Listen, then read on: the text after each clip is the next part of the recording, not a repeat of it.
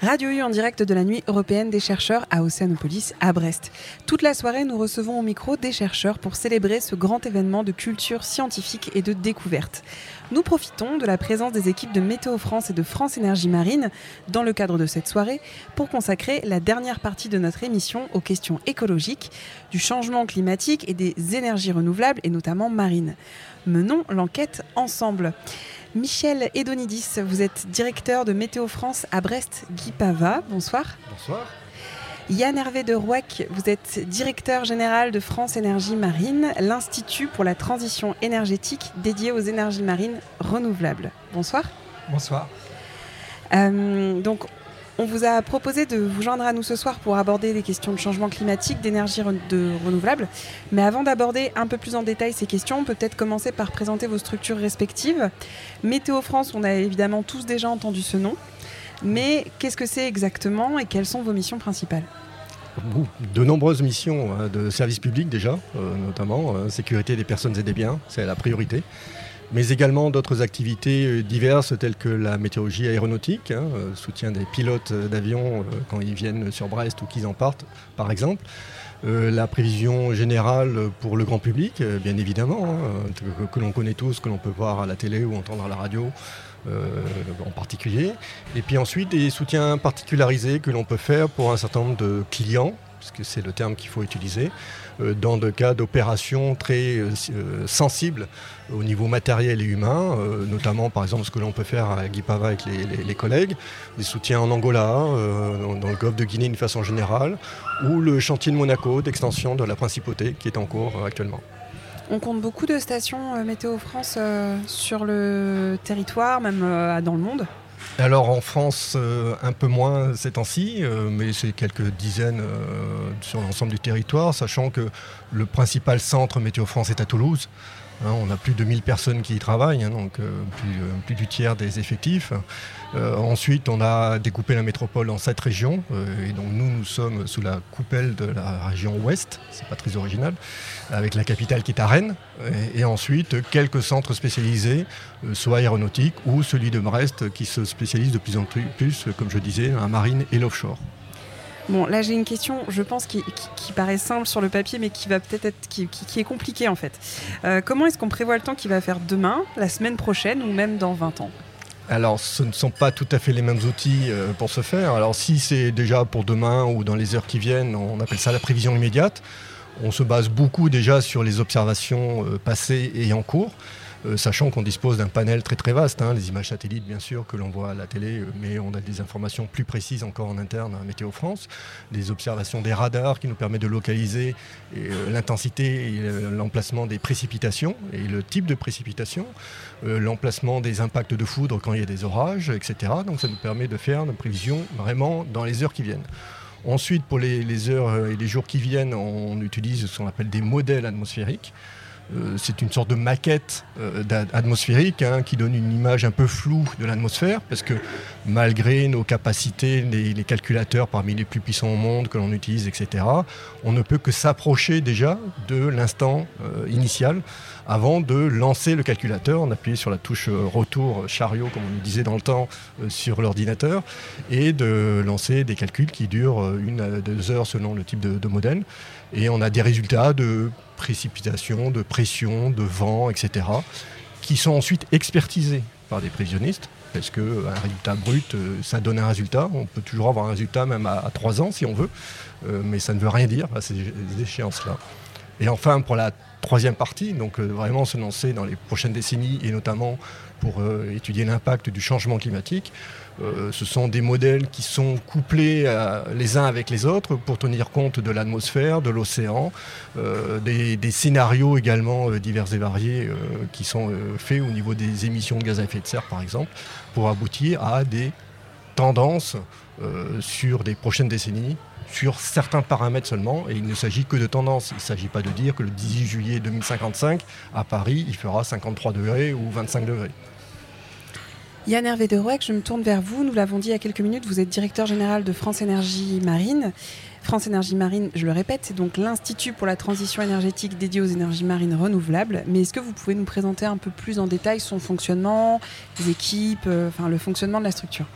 D'accord. Eh bien, écoutez, France Énergie Marine est à son siège à Brest. C'est un institut national.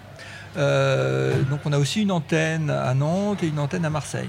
Alors évidemment beaucoup moins d'antennes que, Météo France, euh, tout simplement parce que nous ne sommes que 35 personnes. Hein. Donc euh, voilà, et nous sommes aussi, pas une vénérable institution comme, comme Météo France. Hein. Nous avons été fondés en, 2012, mais sous la volonté de tout le secteur des industriels et puis académiques, enfin de, de, la recherche, et puis aussi de, des, collectivités territoriales, et puis la volonté de l'État aussi de développer les énergies marines renouvelables. Et, euh, et, donc on a commencé par une association. Et cette association, elle vient de, franchir le cap, donc d'être reconnue comme Institut de la transition énergétique il y a juste quelques semaines. Voilà. Donc on a un financement qui est public et privé, alors côté, privé, eh on a euh, les grandes entreprises de l'énergie, euh, de des technologies marines, et puis euh, des bureaux d'études. Et côté public, eh bien, on a des établissements de recherche, on a des institutionnels, et puis on a aussi les, régions, parce que voilà, toutes les régions littorales s'intéressent aux énergies marines, parce que c'est là qu'est le potentiel, c'est là qu'on pourra exploiter l'énergie de la mer. C'est là aussi que va les, vont se trouver les emplois, parce que l'idée, c'est aussi avec les énergies renouvelables, d'avoir quelque chose qu'on produit localement et, créer des emplois. Euh, on va regarder aussi euh, ce que l'on va pouvoir expérimenter en France et qu'on va pouvoir exporter euh, un peu partout dans le monde. En quoi consiste exactement les missions de France Énergie Marine? Alors, c'est du soutien à la recherche. Je vais parler du secteur des énergies marines renouvelables. Alors, d'abord, il faudrait dire ce que c'est que les énergies renouvelables. Euh, c'est toute l'énergie qu'on peut récupérer en mer. On va se restreindre aux énergies physiques, c'est-à-dire qu'on ne va pas faire tout ce qui est euh, biomasse qu'on pourrait transformer euh, donc voilà en, carburant. Non, là on est vraiment l'énergie du vent en mer, donc l'éolien en mer. Euh, l'énergie des vagues, c'est à laquelle on pense en premier quand on voit la mer, qu'on se dit qu'il y a beaucoup d'énergie là derrière tout ça. C'est pas la plus facile à récupérer, mais voilà, c'est quand même la plus, la, plus puissante. Et puis euh, l'énergie des, des, courants marins, l'hydrolien, euh, ou bien le marémoteur. Hein. Donc ici en Bretagne, on a l'usine de la Rance hein, qui fonctionne depuis de, plus de 45 ans. Euh, et puis euh, il y a encore donc d'autres énergies. Alors sous d'autres latitudes, on peut récupérer l'énergie thermique des mers. Là, on va profiter du fait qu'au fond de l'eau, dans les abysses, l'eau reste toujours aux alentours de 5 degrés. En surface, dans ces régions intertropicales, reste toujours aux alentours de 28 degrés. Et avec ce différentiel de température, on va faire tourner des, machines thermiques qui elles-mêmes vont produire de l'électricité. Voilà. Vous montez des projets de recherche et de développement. Comment est-ce qu'on met en place un programme? Quelles sont les étapes en fait? Ah, les étapes, c'est euh, voilà, le, besoin. Comment est-ce que, il y a bien entendu pas mal de gens qui développent déjà euh, des prototypes, qui euh, donc testent en mer, qui ont déjà des retours d'expérience et qui s'aperçoivent que sur des questions précises, que sont les ancrages, euh, que sont la corrosion, que sont euh, le, la biocolonisation, le fait que voilà, quand on met quelque chose en mer, bah, évidemment, ça va, ça, va, devenir euh, petit à petit colonisé, va avoir tout à fait les mêmes réactions. Donc toutes ces questions-là, il faut savoir les traiter. D'autres questions qu'on nous pose aussi très souvent, bah, c'est des questions environnementales c'est bien beau hein, d'aller faire des énergies renouvelables, mais est-ce que leur bilan environnemental est positif? Alors il l'est parce qu'il n'y a pas d'émissions carbone avec ces énergies renouvelables-là, mais est-ce que par contre euh, il n'y a pas des questions sur la biodiversité euh, voilà. Et donc il faut savoir répondre à ces questions. Donc voilà comment émergent les questions auxquelles on doit répondre. Euh, par contre, le fait qu'on soit public-privé fait que le financement de nos recherches, eh il faut le trouver à moitié dans le secteur privé. Et si on le trouve à moitié par le secteur privé, ça veut dire que c'est vraiment de la recherche appliquée avec euh, des, débouchés que l'on attend dans les 4 ou 5 prochaines années et pour diminuer les coûts. Parce que ce qu'il faut aussi comprendre, c'est que les énergies renouvelables, c'est un peu comme tout le reste. Il y a des concurrences et il y a des concurrences entre les différents types d'énergie. Même si la mer peut nous offrir énormément de choses, eh bien, euh, c'est un secteur qui est, qui est aussi compétitif. Et le problème aujourd'hui, c'est aussi qu'on voit qu'il y a encore des projets euh, de centrales thermiques, notamment ici dans le Finistère. On est concerné à Landivisio, donc c'est une subvention publique de 50 millions d'euros par an pendant 20 ans euh, qui va aller pour une centrale à gaz, alors que cet argent, il pourrait aller à des projets comme ceux que vous essayez de mettre en place. Alors il faut, il faut un peu de tout parce qu'il faut aussi équilibrer le réseau. Hein. Vous savez, euh, donc la, Bretagne est ce qu'on appelle une, presqu'île énergétique. Donc la grande majorité hein, de l'énergie électrique que l'on consomme en Bretagne est importée. Euh, tout l'enjeu, c'est d'en produire aussi en Bretagne. Donc euh, l'éolien, le solaire et les énergies marines renouvelables font vraiment partie de ce que l'on va pouvoir produire localement. Euh, mais d'un autre côté, ce qu'on est en train de, développer, mais ça prend du temps, c'est le stockage de ces énergies intermittentes et voilà, on a aussi besoin de pouvoir réagir euh, quand euh, il y a euh, donc ces intermittences et pouvoir, pouvoir y remédier, donc, donc ces centrales à gaz. Mais voilà, regardez par contre à, l'inverse, il y a une sur Ouessant, où Ouessant aujourd'hui a une centrale thermique et seulement une centrale thermique pour produire son électricité. Aujourd'hui, le coût d'électricité sur Ouessant, il est en fait à produire quatre fois plus cher que sur le continent il n'y a pas de câble entre les deux. Hein. Et, disons que d'aller déposer un câble en mer d'Iroise, dans le parc marin d'Iroise, etc., ça posera quand même pas mal de difficultés avant qu'on le fasse. Donc, euh, eh bien, il y, a un projet qui lui aussi est euh, fortement subventionné, sur lequel il va y avoir deux hydroliennes, une éolienne, un système de donc une, euh, une petite centrale solaire, des batteries lithium-ion de grande capacité et la centrale thermique qui va servir comme un groupe électrogène de secours. On va beaucoup gagner à ça, et surtout on va gagner à faire un, exemple. C'est-à-dire qu'on va avoir un territoire insulaire qui va petit à petit gagner son autonomie en énergie renouvelable. On reviendra tout à l'heure sur la question des énergies euh, renouvelables qui, que, qui bien sûr, euh, on trouve leur sens de par la question écologique, la question climatique et donc le changement euh, climatique. Michel et Donidis, je reviens sur cette question. nous avons parlé, vous en avez dit tout à l'heure, vous êtes en mesure d'observer ces changements, notamment grâce aux données collectées et conservées.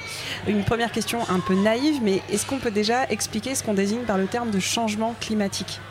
En fait, c'est l'évolution de l'ensemble des phénomènes euh, atmosphériques, océaniques, que l'on a pu justement constater euh, au cours de ces dernières décennies et qui ont tendance à s'accélérer et qui ont des déclinaisons pratiques. Euh, dont la première, dont on parle tant, c'est le réchauffement climatique, qui encore une fois n'est qu'un des impacts de ce changement climatique.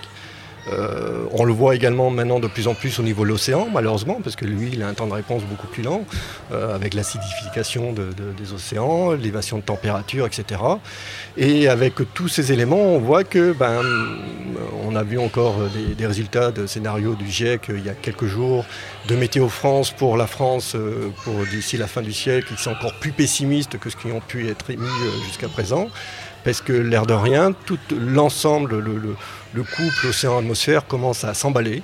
Euh, on est au début du, processus et que bah, devient urgent effectivement de prendre des mesures. Alors c'est facile de le dire, malheureusement ça risque d'être un peu douloureux dans certains cas, euh, parce qu'il y a peut-être des, modes de vie qui devront évoluer. Hein. On ne dit pas de tout arrêter d'un coup et de finir au fond d'une caverne, mais il y aura certainement des choses à faire évoluer et aussi, pour rejoindre ce qui venait de dire, de développer de plus en plus euh, les énergies renouvelables qui, elles, permettront justement de, compenser euh, bah, le manque d'énergie qui viendront des énergies fossiles, par exemple.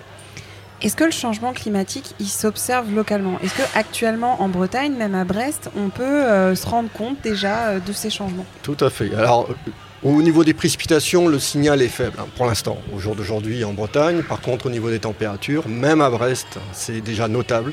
Euh, on a gagné plusieurs dixièmes de degrés en quelques décennies. Alors je sais que je fais assez souvent des présentations sur le changement climatique. Il y a quelques années, quand j'annonçais ça, euh, il y avait un sourire généralisé dans la salle en disant bah, c'est toujours ça de prix.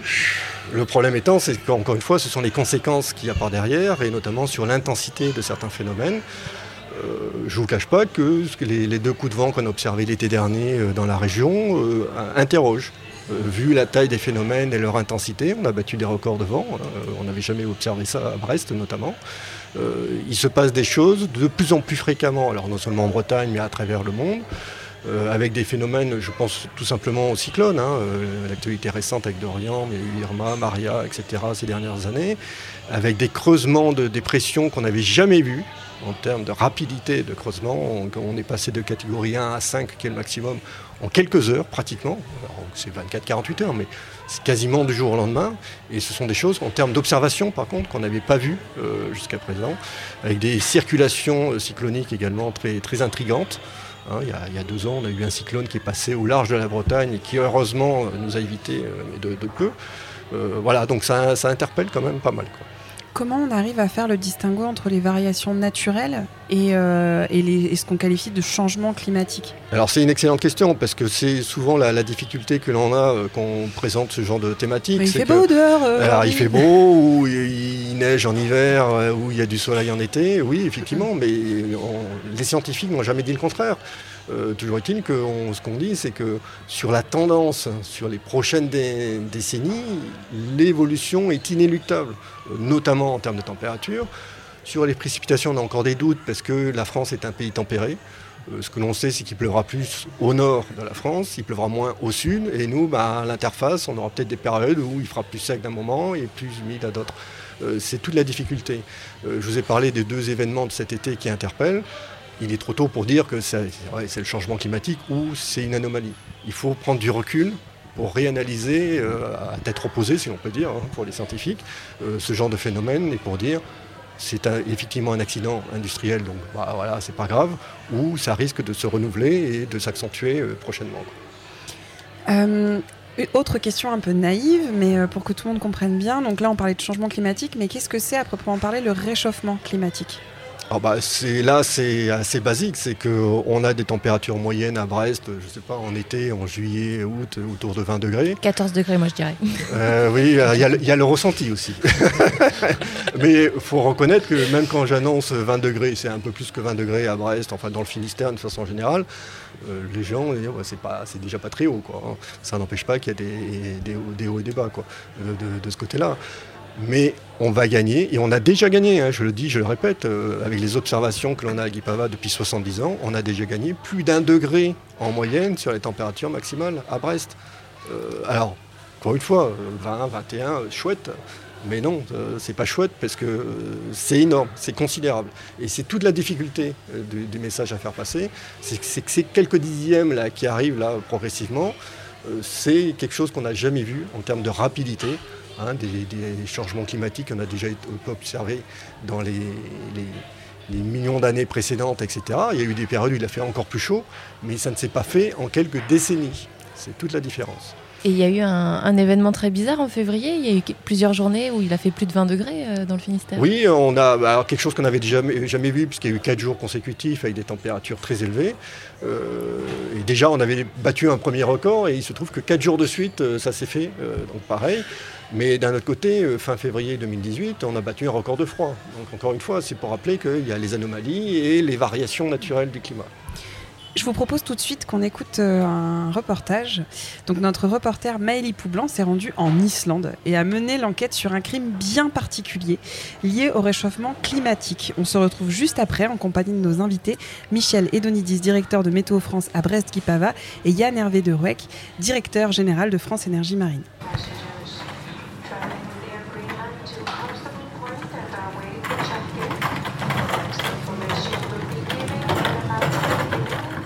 L'Islande, littéralement la terre de glace. Elle porte bien son nom. Ce pays dont le slogan est de nous accueillir chaleureusement est recouvert à plus de 10% de glaciers. Des milliers de kilomètres carrés de glace et seulement 348 000 habitants en 2018. Si je vous parle de cet aéroport en Islande, c'est parce que The Reykjavik Grapevine, excusez-moi pour l'accent, le journal que j'ai reçu à la sortie de l'aéroport, parlait d'une disparition, voire même d'un crime. Et c'est assez surprenant, parce qu'en Islande, c'est l'endroit d'Europe où le taux de criminalité est le plus bas selon l'Office des Nations Unies de la criminalité et des stupéfiants. Je vous remonte le temps. Revenons 5 ans en arrière. Nous sommes en 2014 et le légiste Odur Sigurdsson déclare mort Orkjökull. Plus aucune trace de lui à l'ouest de l'Islande. Ork a perdu son fidèle compagnon. Et si on en parle aujourd'hui, c'est qu'une plaque commémorative d'Ogjokul a été déposée sur le lieu de sa disparition il y a un mois à peine. Oui, j'ai oublié de vous préciser quelques petits détails. Ogjokul était l'un de ces glaciers couvrant plus de 10% de l'île. Et Ok, c'est le volcan sur lequel il se trouvait. Odur Sigurdsson n'est pas vraiment un légiste, vous vous en serez douté, mais c'est un géologue qui a bien déclaré glace morte Ogjokul. Selon les témoins glaciologues, la dernière fois que le glacier avait été aperçu, c'était en 2012, il y a 7 ans. Sa glace représentait alors seulement 0,7 km. Ça ne vous parle pas? Imaginez qu'il mesurait 16 km il y a près de 130 ans, en 1890, selon Science et Avenir. En 112 ans, la surface des glaces d'Ogjokul a donc diminué de plus de 96%. En 2014, Ogjokul a donc été déclaré mort. Il a donc disparu. Et nous, on va essayer de comprendre pourquoi, ici en Islande. Je suis allé au sommet de Hawk il y a une dizaine d'années. Il y avait déjà très peu de glace, mais maintenant tout a disparu. Selon moi, c'est à cause du réchauffement climatique. Je suis sur des glaciers presque tous les jours et ils changent chaque jour à une vitesse bien plus rapide, je pense, que celle que les gens réalisent. Cette piste, évoquée par le guide de montagne Einar Emerson rencontré à Southmark au cinquième jour de mon voyage, nous est expliquée par Solène Kérou, avec qui j'ai la chance d'effectuer ce trajet à travers l'Islande. Elle est pédologue, c'est-à-dire spécialiste des sols. Et justement, elle travaille sur le réchauffement climatique. Pour répondre à votre question, euh, tout d'abord en expliquant rapidement ce que c'est que le réchauffement climatique, c'est l'augmentation du CO2, donc un gaz à effet de serre dans l'atmosphère, qui fait qu'on va euh, petit à petit emprisonner, garder de la chaleur et qui va faire qu'on va modifier les températures au niveau mondial. Euh, donc, à partir de là, je dirais que oui, on a en vue depuis plusieurs années que le, CO2 augmentait très rapidement dans l'atmosphère, donc il fait de plus en plus chaud. Sachant qu'un glacier, euh, pour qu'il reste gelé, a besoin de températures très basses. Vu que les températures globales augmentent, forcément ils fond et forcément il ne peut plus se reformer chaque hiver.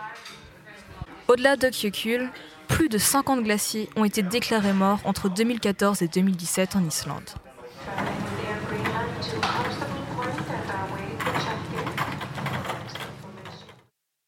Écoutez Radio U, nous sommes toujours en direct d'Océanopolis pour la Nuit européenne des chercheurs à Brest et dans 12 autres villes de France sur les radios campus. Michel et Donidis, Hervé de Rouec, est-ce que vous avez une réaction, un mot sur ce qu'on vient d'écouter? C'est malheureusement une des conséquences visibles. Là, celle-là, elle est vraiment visible. C'est facile de prendre des photos et de constater d'une année sur l'autre l'évolution. Malheureusement, il n'y a pas qu'en Islande. Hein. Il suffit de rester même chez nous. Au niveau des Alpes, on constate également le recul des quelques glaciers. J'ai lu il y a quelques jours que du côté de l'Italie, il y a des menaces d'effondrement d'un glacier aussi euh, euh, donc, euh, au-dessus de Courmayeur. donc voilà, c'est malheureusement inéluctable, en tout cas pour les prochaines décennies, en termes de conséquences. Michel Derouec. Oui, oui même, constat, effectivement. Hein. on, entend beaucoup parler de, d'événements de, ce type. Euh, bah, autre conséquence, hein, c'est aussi, alors pour le, dans, des territoires marins, euh, la, montée, la montée des eaux, hein, dont on n'a pas encore parlé jusqu'à présent, mais c'est aussi une des conséquences du, réchauffement climatique, hein, pour, euh, pour, deux raisons. Donc l'élévation de la température des océans, donc dilatation en fait donc de la, de la masse d'eau pour une part, et l'autre part, et qui a l'air de s'accélérer de de, plus en plus. C'est effectivement la fonte des glaciers en Antarctique et au Groenland. Où là, on ajoute effectivement de, l'eau douce en quantité non négligeable à, l'océan. Euh, quand euh, on parle par contre donc, de la fonte de, l'Arctique, là il n'y a pas de, il n'y aura pas d'effet sur la montée des eaux. Par contre des effets catastrophiques bien entendu pour les écosystèmes. C'est notamment les, conclusions que tire le, dernier rapport euh, du, GIEC, c'est ça, qui, se consacre à la cryosphère et aux océans. Vous avez eu l'occasion de, le consulter de... Ah bah, en fait, on, est forcément informé en, quasiment en direct euh, des, résultats, etc. Hein, de, ce côté-là, sachant que au moins côté Météo France, il y a des chercheurs qui participent aux réflexions des, milliers de chercheurs euh, internationaux qui se focalisent sur l'ensemble de la documentation, des données, etc. et qui ensuite ont conclu un certain nombre d'informations dans leur rapport. Donc là, on parle de la fonte des glaciers, de la montée des océans. Est-ce qu'on on peut déjà être capable de prévoir, en tout cas de, de, préfigurer euh, les, autres risques les, qui, pourraient être voilà, des conséquences au réchauffement climatique? Bah, au, niveau, au niveau atmosphérique, euh, bon, déjà, on l'a déjà dit, hein, c'est l'élévation de la température, mais c'est aussi l'intensité des phénomènes. Ça, c'est vraiment quelque chose qu'il faut avoir en tête. Je sais que les Américains, les scientifiques américains, autant le préciser, les scientifiques américains, eux, ça fait déjà longtemps qu'eux, ils sont affirmatifs pour dire qu'ils sont préoccupés par l'intensité des phénomènes. Ils parlent de point de basculement. Oui, alors il y a effectivement ce fameux point de basculement, euh, une année prochaine qui fait que si on n'a pas fait encore suffisamment d'efforts, il est à craindre que la machine un peu s'emballe sans, en connaître réellement les conséquences, parce que c'est toute la difficulté, il hein, faut être honnête. Euh, c'est aussi la difficulté de la communication, ce sont les incertitudes. Euh, quand on parle de réchauffement, euh, par exemple en France qui peut aller jusqu'à 7 degrés, il y a aussi des incertitudes dans la modélisation, dans les informations qui permettent d'arriver à ces, résultats-là. Mais encore une fois, il s'agit de tendances qui, malgré tout, et je le répète à mon grand regret, c'est que tous les scénarios les plus pessimistes qui ont été édités depuis les dernières décennies ont toujours été dépassés par la réalité. Euh, donc c'est malheureusement pas une très bonne information, euh, enfin très agréable information cette soirée de, fête, mais c'est un, un, constat. Euh, ça va toujours plus vite que ce qu'on on espérait ou qu'on craignait même précédemment. Les changements climatiques et le réchauffement climatique en particulier sont des sujets qui déchaînent clairement les, passions hein, politiques, sociales et tout particulièrement en ce moment. Vous, en tant que chercheur, en tant qu'acteur des énergies renouvelables, quel regard vous portez sur ces débats publics? Ah bah, c'est une, euh, la sensibilisation, elle existe depuis plusieurs années. Euh, qu'enfin il y a un déclic, je pense que c'est une bonne chose parce que euh, les efforts ne sont pas suffisants encore hein, en, la matière. le développement des énergies renouvelables, même si, alors, d'un point de vue économique, pour certains secteurs, comme le solaire, comme l'éolien, effectivement, on arrive à un point où déjà l'équation économique va faire que, euh, presque, je dirais, naturellement, sans même trop parler hein, de, ces questions environnementales, le choix pourrait se porter vers les énergies renouvelables.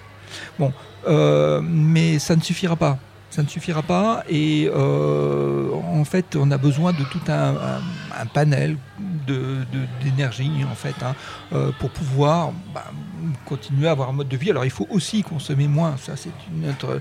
Euh, il faut aussi que ça rentre dans les esprits. Il faut aussi consommer mieux. Et alors euh, là, les énergies euh, marines renouvelables, ce qu'elles vont permettre aussi, c'est une production locale d'énergie pour une population terrestre qui se trouve en grande majorité aussi près du littoral.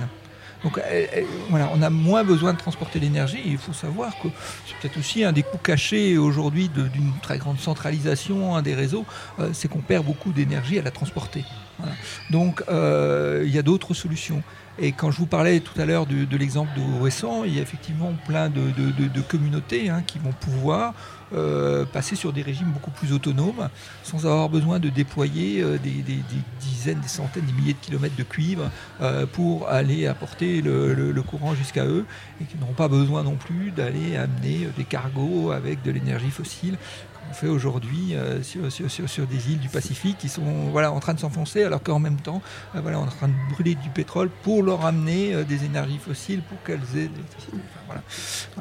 Après, alors, les, énergies marines, euh, il y a quelque chose sur lequel on va assister pas mal en, ce moment, c'est aussi euh, faire des analyses de cycle de vie, c'est-à-dire bien comprendre aussi globalement entre le moment où on va produire, euh, donc installer, mettre en exploitation, puis ensuite démanteler, quel est le bilan global?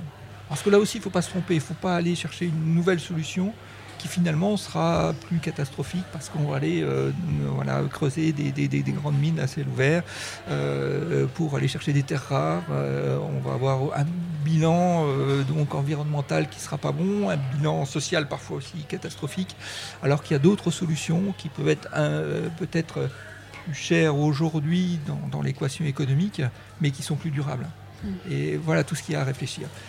Et autre point aussi pour les énergies marines, elle semble assez résiliente aussi au, changement climatique. Voilà, un, peu plus que, que, d'autres. Mais bon, et ça dépend desquels, évidemment. Mm. Euh, mais les événements extrêmes, eh ben, ça sera effectivement quelque chose à prendre en compte pour euh, l'éolien en mer, pour, pour le houlomoteur, moteur, pour lequel de toute façon c'est déjà une, une, vraie question de savoir dimensionner mm. un système de récupération de la houle alors que naturellement il existe des tempêtes. voilà, donc bon, il y a plein de, plein de questions de ce qui passe à savoir se poser. Quel regard vous portez, alors c'est une question qui n'est pas forcément facile, mais sur les, sur les politiques publiques dans le domaine de l'écologie? Euh, Qui veut commencer sur cette question? Je passe. trop, facile, trop facile. Trop facile. Euh, mais si, si, si, si. Il y a un de qui s'y colle. Bah, c'est-à-dire que la part d'argent public dans France Énergie Marine est un peu plus faible que dans, que, voilà, que, dans Météo France. Donc euh, mmh. voilà. C'est plus facile de parler. C'est plus facile de parler. Moi, je, voilà, notre institut ne dépend qu'à 50% de l'argent public. Euh, donc. Est-ce que le problème il n'est pas là aussi justement si on ne peut pas dire ce qu'il y a vraiment à faire parce que euh, euh, les financements viennent d'un tel ou d'un tel et, ça nous empêche de, dire quelles sont les vraies solutions parce que euh, les financeurs ne sont pas d'accord. Ah, je ne suis pas, d'accord. Non, ça c'est pas ça. Non, non, c'est pas, c'est, pas là la question. Non, non, non, non, non, non, ça n'empêche pas de le dire et ça n'empêche pas de, enfin, disons de, voilà, de, de, pousser des projets.